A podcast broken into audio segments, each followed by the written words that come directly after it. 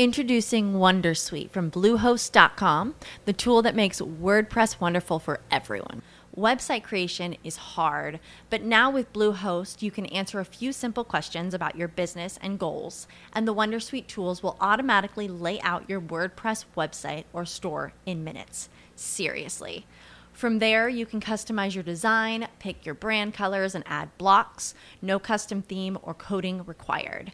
You'll get content suggestions that you can keep or revise, and with Yoast SEO built in, we automatically help you get found in search engines.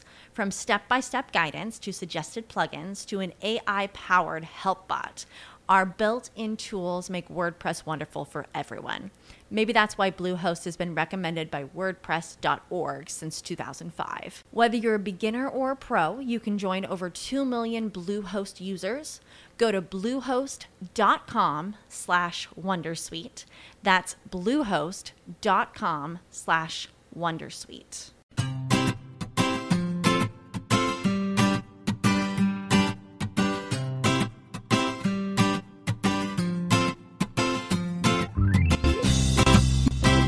Bienvenidos al capítulo 42 de Perspectiva, un podcast de estrategia empresarial donde analizaremos cada semana todas las decisiones y estrategias de las empresas que nos rodean. En el programa de hoy conoceremos la historia de Condis, el ejemplo más claro de que hay dos mundos en la distribución, la gran superficie y el supermercado de proximidad. Las píldoras de la semana veremos cómo el mundo de las apuestas y el negocio del juego se están adaptando a los nuevos hábitos. Analizaremos el porqué de algunas empresas no llevan a buen puerto la aventura americana y en concreto la brasileña. Y para terminar haremos un repaso de lo que ha sido el Black Friday este año para las empresas.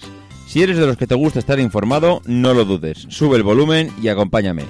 Yo soy David Isasi y hoy es 28 de noviembre de 2016. ¡Comenzamos!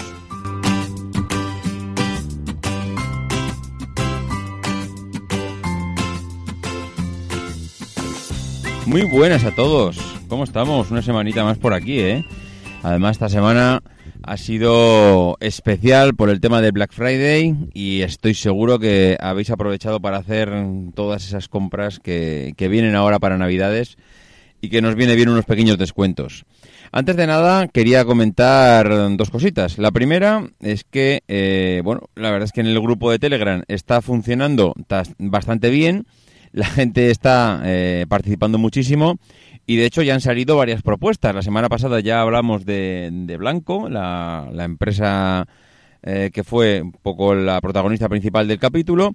Y eh, esta semana hemos comentado en el grupo la posibilidad de hacer un especial a final de año sobre las eh, bueno sobre el mundo de, las telecomunicaciones pero evidentemente pues como, como es un poco la filosofía del programa hacerlo con la perspectiva de, bueno, de, cómo será ese mundo de la telefonía en el 2020 o 2025 es decir dentro de 10 años evidentemente ese programa no lo voy a hacer yo solo va ha habido tres cuatro compañeros bueno, tres, cuatro al principio. Al final nos hemos juntado, yo creo que cinco o seis, aunque seguro que al final por fechas, porque son complicadas, acabará fallando alguno.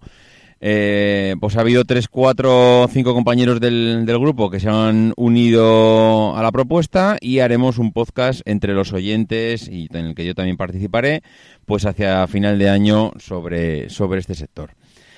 Eh, en segundo lugar, quería hacer una rectificación, y es que tengo la suerte de contar con Marc Millán, que ya lo conocéis, que ha participado en alguna otra ocasión en, en el podcast y, que tiene el, podcast Cuatro Ventanas. Eh, y bueno, la suerte que tengo es que Marc, pues que vive en China. Y entonces, claro, al vivir en China, cuando sale el episodio, es de los primeros que lo escucha, porque normalmente, como suele salir por la noche, Aquí, mm, cuando estamos metiéndonos a la cama de noche, pues Mark está prácticamente levantándose. Entonces, pues lo bueno que tiene es que Mark es de los primeros oyentes y cuando escucha cualquier gazapo me manda un mensaje a través del Slack y me dice, David, mírate esto porque o no se ha oído bien, o esto no lo has comentado bien, o ha pasado cualquier cosa.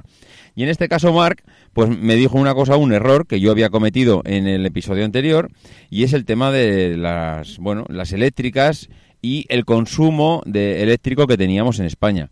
Yo estaba convencido y porque había visto algún, bueno, algún gráfico y algún dato que, España era, una, era un país que era importador de energía eléctrica y eh, todo lo contrario. Resulta que me comentó Mark, oye, esto no es así. Hay datos, eh, además dados por las propio, el, propio ministerio, incluso hasta por las eléctricas, en el que se dice que España es un país que eh, exporta energía eléctrica. Y es verdad, he estado investigando un poco y es verdad que España es un país que exporta energía eléctrica y luego además he conseguido saber el por qué había sido ese gazapo mío. Y es que, claro, si miras un poco la gráfica de importación y exportación, esta gráfica la meteré, esta gráfica la voy a meter en el, eh, en el grupo de Telegram para que se pueda ver que precisamente uno de los motivos del grupo es para ver estas cosas. Esta, esta gráfica mm, está muy bien porque aparte de decir lo que son las importaciones y exportaciones, se ve eh, a qué países estamos importando y exportando. Y yo toda la vida había oído que España compraba energía eléctrica a Francia y resulta que es verdad, que somos unos grandes compradores de energía eléctrica a Francia, pero, pero, pero, pero, resulta que a Marruecos y a Portugal le vendemos muchísima más energía de la que estamos importando a Francia. Con lo cual, en el suma resta, pues Mar tiene toda la razón. España es un país que puede, bueno, que puede que exporta, energía eléctrica y que, bueno, ese mito que nos cuentan de que somos un país que tenemos que comprar la energía afuera, pues es totalmente falso y como comentábamos la semana pasada, los lobbies hacen presiones muchas veces para conseguir eh, subvenciones o para conseguir precios o para conseguir que el Estado eh, reme a su favor, que, realmente luego en realidad pues, pues no es así. Y sin más eh, preámbulos, pues nos vamos a meter con las noticias de la semana. La primera píldora de la semana viene de la mano del, bueno, del negocio, el sector del juego, que se va adaptando a los cambios. Y precisamente viene de la mano de una de las empresas de referencia, que es eh, las máquinas, los recreativos Franco. Eh, en 1965, los hermanos Joaquín y, Jesús, que son, bueno, Joaquín y Jesús Franco, son los fundadores. Eh, bueno, la verdad es que han sido líderes en este sector en España y es ya a partir de los mediados de los 70 cuando firman, bueno, yo creo que el inicio de una expansión bestial que les permite tener presencia pues prácticamente en el 50% de Europa. Entonces, bueno, ellos van fabricando, van, pues, yo creo que batiendo récords continuamente en cuanto a máquinas fabricadas, pero se están dando cuenta de que las, bueno, los hábitos de la gente, el consumo de la gente que le gusta el juego, pues, pues va cambiando, ¿no? El el primer, ellos dicen que el principal motor del cambio de la industria es la tecnología y el cambio generacional de los jugadores. Aquí se juntan dos cosas. Este sector, en el sector del juego, eh, la verdad es que hace años el entorno social para consumir este producto era un bar. Eh, antes ibas a un bar, tenías las máquinas tragaperras y allí, pues en el bar, bueno, digamos que consumías. Ahora no es así. Ahora los jóvenes tenemos un móvil y en el móvil tenemos, bueno, un gran, bueno, todas las grandes oportunidades de juego y, evidentemente, pues eh, el hábito, los jóvenes ya no van tanto a los bares, los jóvenes se recluyen en sus móviles, en sus consolas, en sus tablets y, el negocio del juego pues está viendo cómo está mm, girando cómo está virando eh, la forma de consumirlo no ¿Qué va a hacer Recreativos Franco para, pues para adaptarse a los tiempos? Bueno, pues ellos dicen que para ellos es importantísimo que se pueda volver a jugar en cualquier sitio. Ellos dicen que, bueno, que implica que, tú eres un jugador, que tienes una cuenta de usuario y que puedas compartir esa cuenta de usuario, tu saldo de juego, lo mismo sea en un casino presencial, en una máquina tragaperras de un bar o en tu aplicación del móvil. Eh, eso para ellos es lo ideal, es decir, una persona, un monedero y que vaya a jugar donde quiera. Y ese y así es como están enfocando ellos ese futuro. ¿Qué pasa? Pues que tenemos un problema en España, como no podía ser de otra manera, y que esto no lo han podido implementar, porque la legislación española está separando el juego online del presencial. Mientras que el juego online lo regula el Estado, todo lo que tiene que ver eh, los bingos, casinos y temas de salas de juego lo gestiona cada comunidad autónoma. Entonces, bueno, cada uno, eh, cada comunidad autónoma está legislando de una manera. De hecho, el País Vasco ya no diferencia entre una y otra y solo habla de juego en sus legislaciones. Y, eh, bueno, evidentemente, pues este, esta diferencia entre la manera de legislar del Estado y la manera de legislar de las comunidades autónomas, pues hace que, ellos mm, no terminen de adaptarse perfectamente. Eh, de todas maneras, al final lo que han hecho es no contaminar su, marca Recreativos Franco con bueno, esta nueva adaptación al sector. Ellos han creado una, una empresa nueva que es WannaJump y WannaJump al final lo que va a hacer es centralizar esa evolución natural que tiene el mercado de el mercado del juego pues para bueno pues para adaptarse un poco a esos nuevos hábitos que tiene la gente y yo creo que veremos Mm, ahora igual no nos suena mucho Wanna Jump, pero es posible que veamos durante los próximos años cómo va creciendo a nivel de marca y cómo va sonando cada vez más entre, entre, bueno, iba a decir entre los usuarios o amantes al juego, pero yo creo que entre todos de una manera u otra hemos visto en televisión pues cómo el mundo de las apuestas online está invirtiendo en publicidad. Cada vez que hay un partido de fútbol vemos una empresa de apuestas eh, que se anuncia en la televisión pues para que y para incentivarte a bueno a apostar y, a jugar. Es un es un sector que tiene una economía bestial es un sector que mueve muchísimo dinero y desde luego pues con las nuevas tecnologías eh, yo creo bueno más que las nuevas tecnologías los nuevos dispositivos en teléfonos eh, tablets la revolución de que hemos tenido en este sector pues yo creo que le, va a venir muy bien y van a aprovechar muy bien el tirón. La segunda noticia de la semana eh, viene pues del otro lado del charco, viene desde Brasil y es que Atrápalo abandona Brasil por las fuertes pérdidas y eh, parece ser que viene eh, reduciendo ya los ingresos por, por, durante varios años consecutivos. ¿no? La agencia de viajes y ocio que conocemos como Atrápalo, pues ellos han decidido echar el cierre en Brasil han multiplicado casi por seis las pérdidas en este mercado durante los últimos años y ellos han decidido que hasta aquí, hasta aquí hemos llegado. Han intentado la aventura, eh, parece ser que habían puesto grandes ilusiones en el proyecto, por lo que suponía saltar el, saltar el charco, pero eh, parece ser que no, no ha funcionado y no lo han intentado durante un año, sino que lo llevan intentando durante los últimos cuatro o cinco años. Eh, bueno, si vemos el, las cuentas, el cierre de cuentas del ejercicio 2005, han, rebajado eh, las ventas netas por primera vez para situarse por debajo de los 91,9 millones, que es un 2% inferior al año anterior. Esto que dices, bueno, eh, solo es un 2%. Esto en los consejos de administración siempre se ve como algo mm, gravísimo. Una bajada de un 2%, primero, supone que no has cumplido tu plan de gestión. Si no has cumplido tu plan de gestión, significa que no. Bueno, eso para, quería aclarar, los planes de gestión normalmente se preparan a la baja.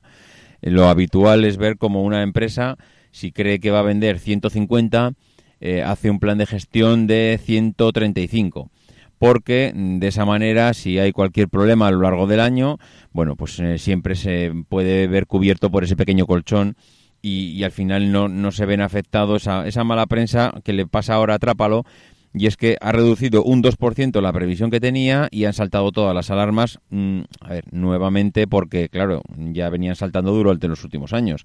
Pero es que eh, Atrápalo, eh, si cuando se presenta en su, en su consejo de, durante, ah, perdón, eh, cuando se presenta eh, delante del consejo de administración, ya es grave mm, el no haber cumplido el plan de gestión cuando normalmente los planes de gestión se hacen para cumplirse y si ya de por sí eh, no cumples, presentas un 2% de caída en las ventas y ya es el quinto año consecutivo, pues evidentemente pues eh, ya llega un momento en que, en que las oportunidades se acaban, ¿no? Y, bueno, pues la compañía ha empezado la venta, eh, todos los trámites de la venta parcial o total de la empresa que tienen allá y bueno, al final lo que viene a decir todo esto es que la aventura brasileña es bastante más complicada de lo que, de lo que nos pensamos desde aquí. Brasil es un mercado emergente, Brasil ha tenido las Olimpiadas este año, han estado apostando, bueno, todo lo que tenían y, lo que no tenían para intentar vender una imagen al mundo mm, que realmente no tienen. Brasil tiene unos problemas eh, bestiales mm, de sociedad, como sociedad, como cultura, eh, es un país peligroso, es un país donde te la juegas cuando, cuando vas allá. Es un país donde no te puedes equivocar de calle cuando estás eh, cuando vas de turista y cuando vas con un coche. Es un país en el que te pueden atracar y donde tu vida no vale nada. Mm, realmente allí te pueden pegar un tiro y nadie se va a inmutar.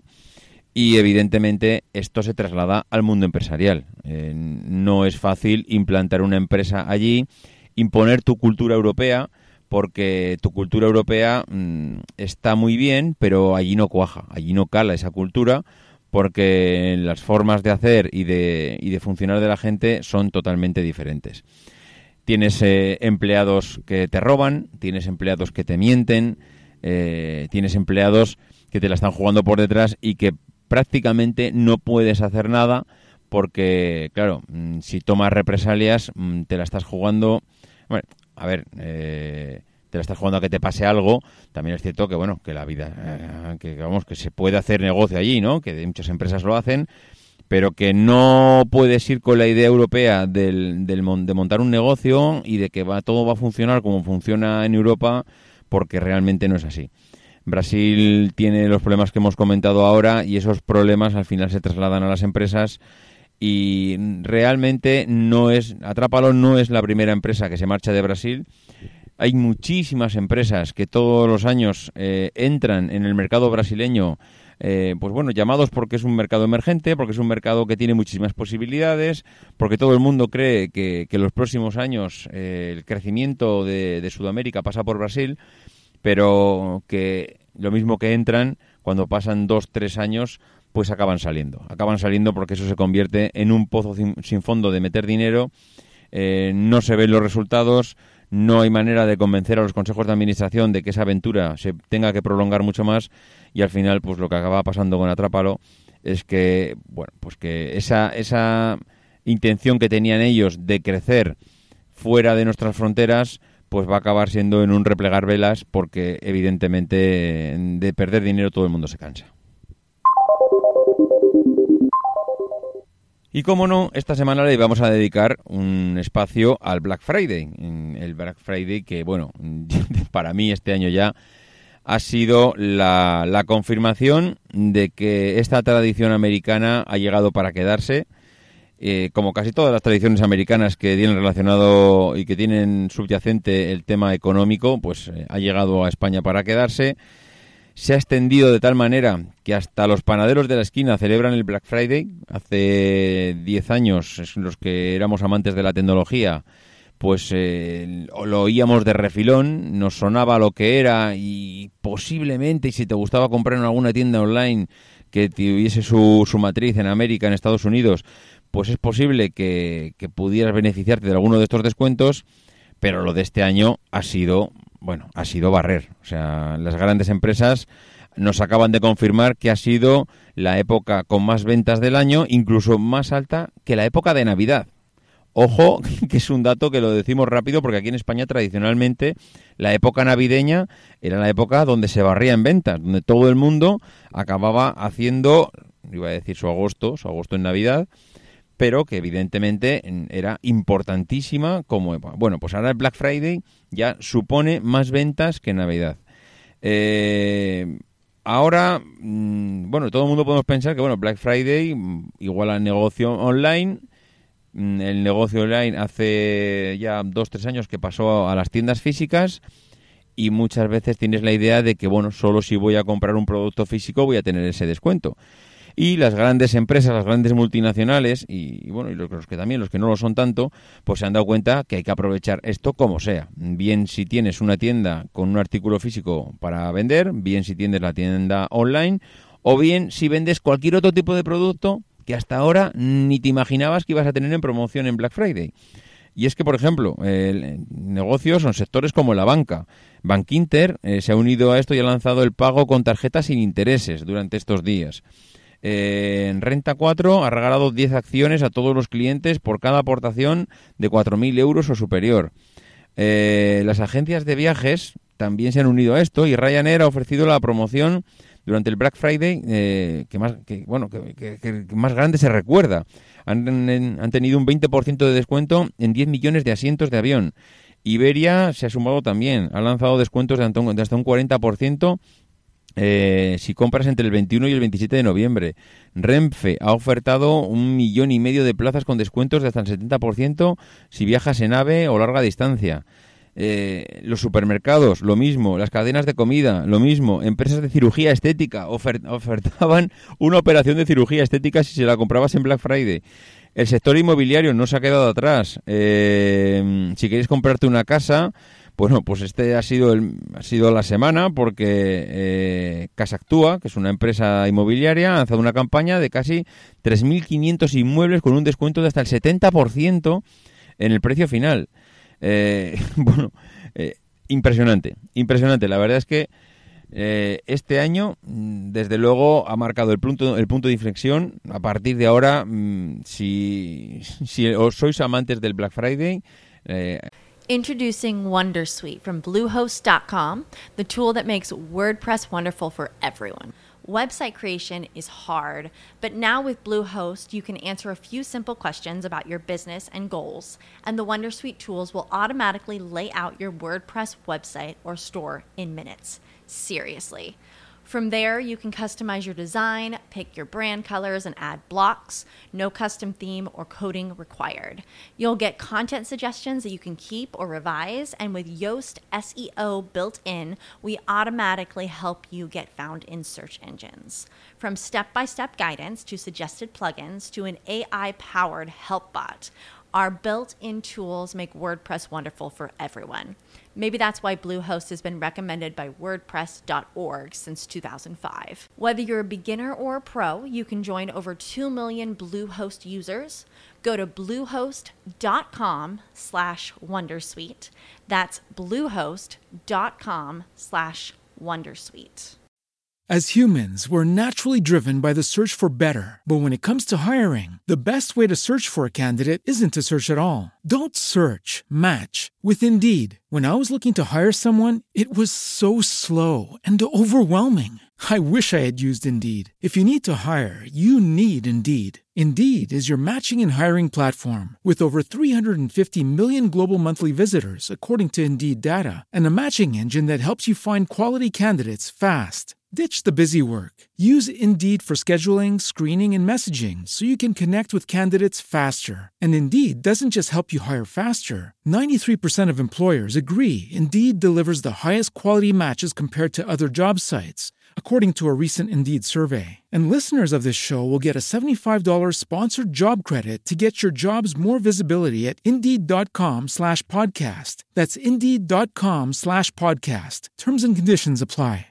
En años mm, venideros, mm, bueno, pues yo creo que vais a disfrutar como enanos durante toda la semana porque como ya dijimos en el episodio anterior, esto se ha convertido no en un día, sino en una semana, eh, en una semana de ventas bestiales y que ya hasta las personas mayores saben lo que es el Black Friday y animan a las personas jóvenes a salir a comprar para aprovechar los descuentos. Esto le aplica a casi todos, porque por ejemplo tenemos empresas que no va con ellos el Black Friday. Y esto también es importante destacarlo, porque siempre hablamos de la diferenciación y aquí, por ejemplo, Mercadona dice que lo siento mucho, pero esto no es mi filosofía. Eh, yo tengo precios bajos durante todo el año y hoy para mí no es un día especial. Yo mm, ya sabéis que tampoco abro los domingos, ya sabéis que tengo eh, una forma de funcionar diferente que me ha traído hasta aquí de una manera, mm, bueno, súper exitosa y ellos dicen que, mira, pues que para eh, el, esfuerzo que les va a suponer preparar a nivel, a nivel de, toda la, de toda la empresa ese Black Friday y los descuentos que van a poder hacer para que realmente si tienes los precios bajos durante todo el año, ¿qué descuentos vas a hacer en el Black Friday? ¿Vas a ofrecer un 20% de descuento para entrar en pérdidas? ¿Para qué? ¿Para promocionarte a nivel de marca? Si ya te conoce, hasta los gatos te conocen. Eh, realmente tiene sentido, tiene sentido lo que hace Mercadona. Yo creo que el esfuerzo que supone a nivel de empresa, el prepararte para ese día, a nivel de proveedores, a nivel de recursos, a nivel, bueno, eh, a nivel de todo, mm, es mm, bastante poco ese beneficio que te puede dar comparado con, con el esfuerzo que tienes que hacer.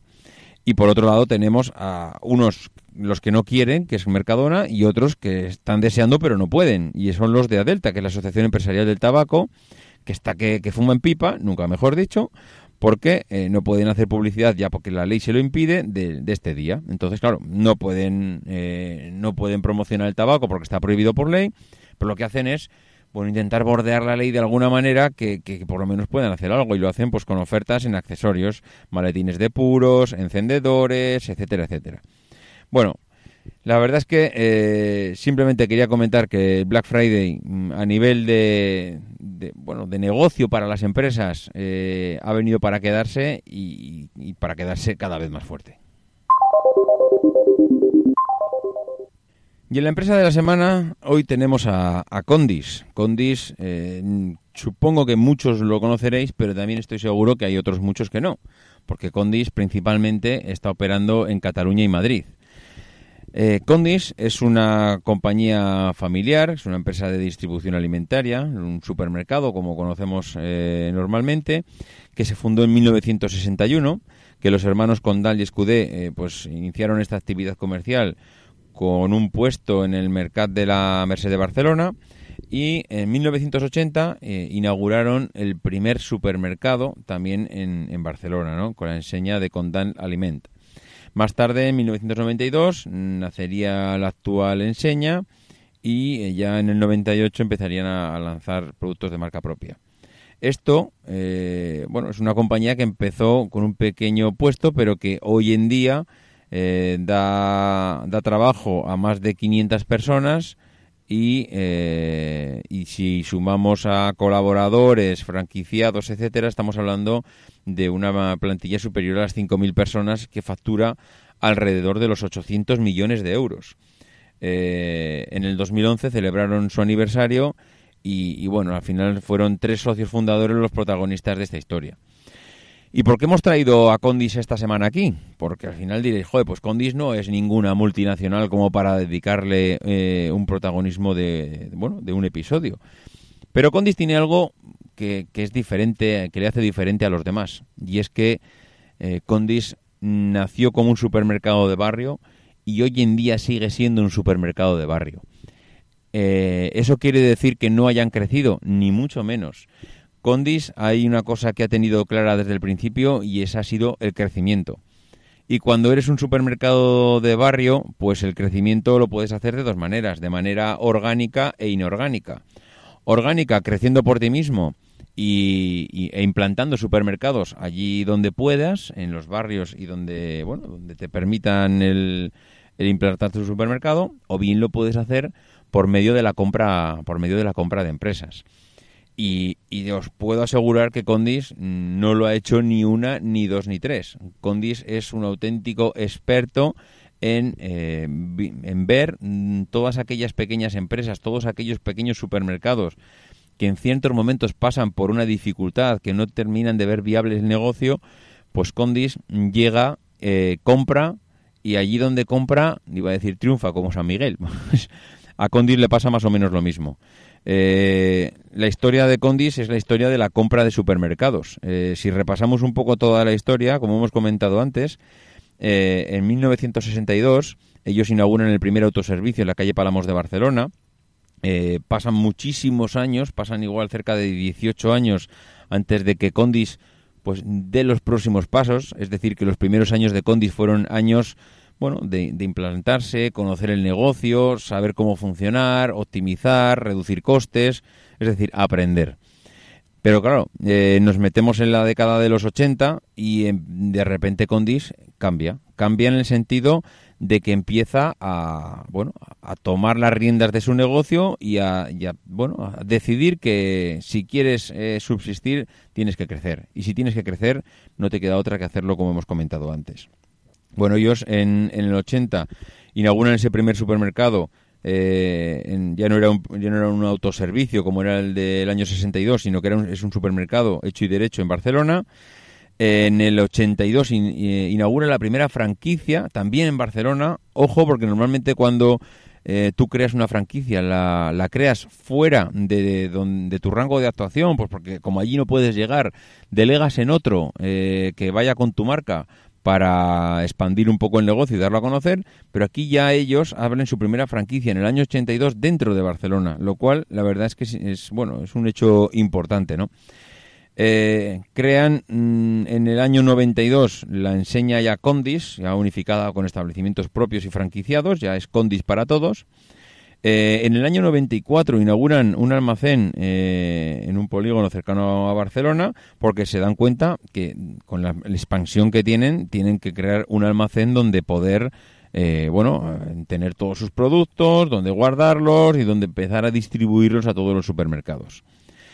Y a partir del año 95, pues comienza lo que viene siendo la, bueno, lo que ha dado el vuelco a Condis, y es la compra año tras año de supermercados.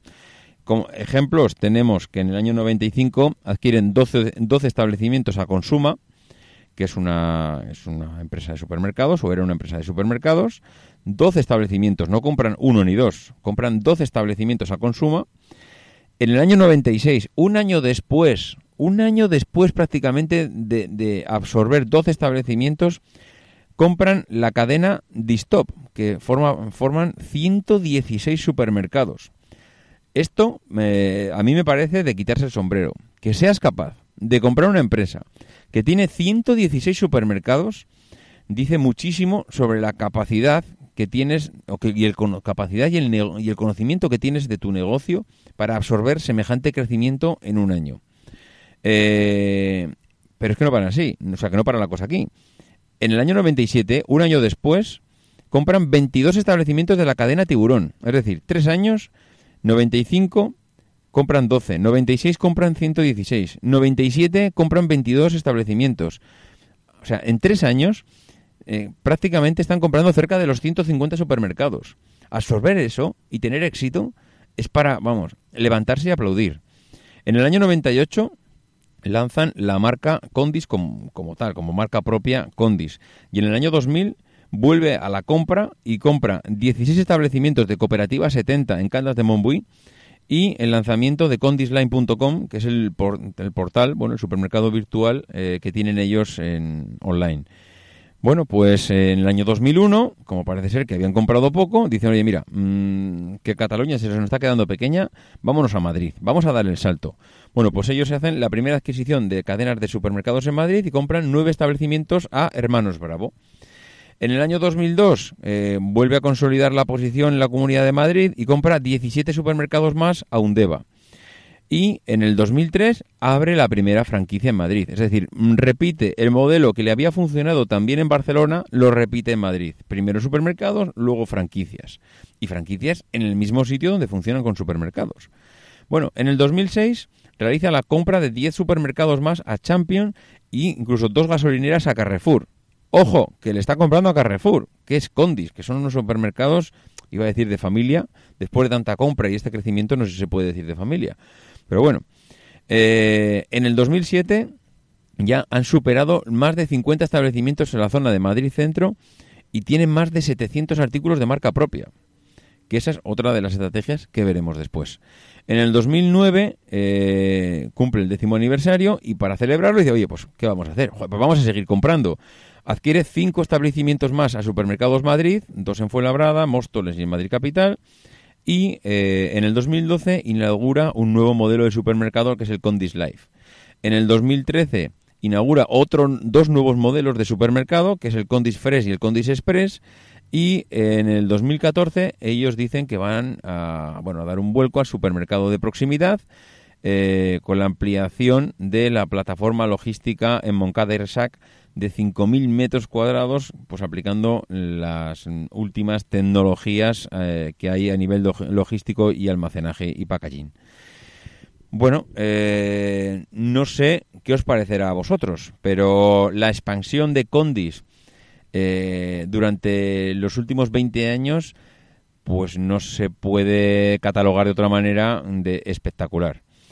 Yo solo quiero remarcar una cosa, y es que si, si os habéis dado cuenta, todo lo que han comprado son, o el 99% de lo que han comprado, son empresas prácticamente desconocidas para todos. El que alguna vez le haya tocado alguna de estas empresas cerca de casa, pues las pues conocerá. Ahí va, pues sí, yo tenía un champion debajo de casa, pero bueno, no es lo habitual, no es no son cadenas conocidas, son cadenas que vendieron que vendieron porque no supieron mm, hacer negocio no supieron eh, bueno, sacar el beneficio propio, porque yo os puedo asegurar que si una cadena vende, que si una cadena eh, bueno, lo que hace es vender su negocio es porque no gana dinero. No hay nadie que esté ganando dinero a expuertas y le venda el negocio a la competencia. Eh, el ejemplo más claro es la última compra de Condis. Condis acaba de hacer, acaba de comprar eh, aquí en, en, Cataluña, en Barcelona, eh, a Rogasa, la compra de varios supermercados. Rogasa es una empresa constructora que, mm, como medio de diversificación de su negocio, lo que hizo es decir, oye, ya que la construcción está tan mal, voy a comprar una pequeña cadena de supermercados familiares de aquí cerca de Barcelona y, mm, bueno, voy a meterme en este negocio. ¿Qué le ha pasado a Rogasa? Pues lo que le ha pasado a Rogasa es que no ha sabido hacer negocio de esto.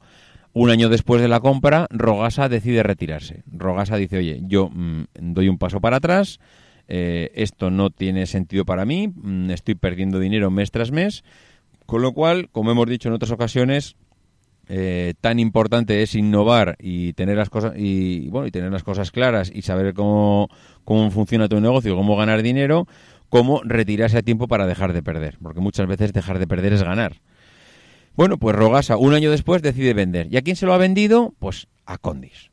Condis acaba de comprar eh, varios supermercados aquí en, en, Cataluña de una empresa eh, familiar totalmente desconocida y, bueno, pues al final a ellos no les preocupa el que el anterior no haya sabido hacer negocio ellos conocen sus posibilidades, saben cómo, cómo funcionan y, saben que lo van a hacer bien porque ya lo han hecho en otras ocasiones. Al final, ¿cuál es la estrategia de, Condis? Primero, proximidad física al, cliente. Eh, ellos dicen que es un supermercado de barrio y tienen toda la razón. Mm, tienen al final basada su estrategia en el supermercado de proximidad.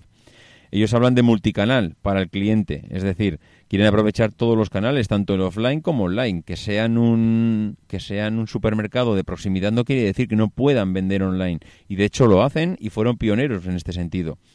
Eh, el modelo de franquiciado. Al final eh, utilizan la marca Condis tanto en sus supermercados como en los supermercados que son franquicia suya eh, y no solo se, se limitan a proveerles de productos, sino que al final van con su marca allí donde van. Eh, otra de las estrategias es que han establecido un sistema de tiendas en, basado en el tallaje de las ropas. Ellos le llaman eh, tiendas XL, L, M y S, como si fuese una, una ropa. Y lo, lo, basan en el tamaño de la tienda. Una tienda talla S es la que tiene entre 150 y 350 metros cuadrados. Una tienda talla M es la que tiene entre 350 y 650, la L 650 y 1000 y si ya es más de 1000 metros cuadrados es una tienda talla XL. Bueno, pues al final, eh, ¿qué, está pasando ahora mismo a día de hoy con Condis? Bueno, pues Condis eh, el año pasado mm, prescindió de su, de su consejero delegado, Enrique Esquerra, porque bueno eh, llevaban tres años que eh, aunque las cosas les van muy bien y tienen muchos beneficios el crecimiento no era el esperado. No era el esperado porque eh, prácticamente no estaban creciendo en ingresos es decir tenían el negocio estancado. Y al final le estaban basando y esto también tiene su aquel estaban basando sus beneficios en la compra de empresas. Es decir ellos compraban y mantenían beneficios. Pero claro, si tú compras una empresa no es para mantener beneficios, es para superar los del año anterior y seguir creciendo y creciendo, no para mantener durante los últimos 3, 4 años los mismos beneficios. Si yo compro 50 supermercados no es para ganar lo mismo, es para ganar mucho más. Pero claro, hay que tener en cuenta que en los últimos años de crisis, si muchas de las empresas han podido mantener ventas, han podido mantener ingresos gracias a la compra eh, de nuevos supermercados, porque eso es lo que ha podido hacer que los ingresos y las ventas se mantengan, si no hubiesen ido para abajo, porque la gente ha consumido muchísimo menos. Pero claro, eh, los eh, consejos de administración y en este caso, pues la familia Condal, que es al final la que tiene las riendas de, de Condis, pues no lo ve de esta manera, ellos creen que pueden seguir creciendo y bueno, eh, Esquerra llevaba ya muchísimo tiempo en el cargo y han decidido pues eh, meter a, Manuel Romero como director general y, bueno, pues intentar, por ejemplo, que, le dé otro enfoque y conseguir a ver si, aparte de mantener ventas, ingresos, a ver si pueden seguir creciendo con las, con las nuevas compras. Eh, la pega que tiene para mí Aracondis es que eh, ahora mismo mm, las, eh, los, vicepresidentes, perdón, bueno, vicepresidentes y el, presidente de la compañía, pero que ese ya es histórico, pues al final, si el presidente se llama Xavier Condal, los vicepresidentes, a ver si os suenan, se llaman Pilar Condal, Karma Condal y Josep Condal. Hombre, mm, estoy seguro que los Condal lo hacen bien, pero lo que hemos comentado en ocasiones, mm, cuando la segunda generación toma el mando de la primera y, al final basas todo en que tus hijos son tan buenos como tú, pues te lo estás jugando a que realmente sea así o como en muchas ocasiones pues eh, tus hijos no sean unos lumbreras, no estén capacitados para llevar el negocio y al final pues te encuentres en que la segunda o la tercera generación acaba llevando al traste a la empresa con unas malas decisiones. Es posible que esta vez no sea así, como hemos comentado antes, Condis le va bastante bien, es una empresa de éxito que ha sabido implantar su modelo de negocio eh, en otras empresas que no, no, supieron ah, hacerlo funcionar. Y entonces, pues bueno, no somos nadie como para decir que, que la segunda generación no sea, no sea buena, porque es posible que lo sea. Y nada más por hoy. Antes de despedirme, pues como siempre, agradecerle a Nan0507, a Jara Rock, a FRJA, a Julianillo, a Jaime Cebus y a Jugador Enfurecido que eh, hayan hecho los comentarios y las reseñas en iTunes. Muchas gracias a los seis. La verdad es que os merecéis, vamos, todo mi reconocimiento por esas, por esas reseñas me encanta recibirlas y que, bueno, mm, la verdad es que nos está haciendo bastante visibles en iTunes. Antes estábamos en los puestos de cola cuando empezamos y por suerte pues ahora solemos estar siempre en el top 10 de, la categoría de finanzas y, bueno, ahí solemos movernos porque la, lucha es, es, dura. Bueno, pues nada más. Que nos escuchamos la semana que viene. Que no dejéis de, de intentar ser uno de esos locos que hace lo imposible por cambiar el mundo. Because the people who are crazy enough to think they can change the world are the ones who do.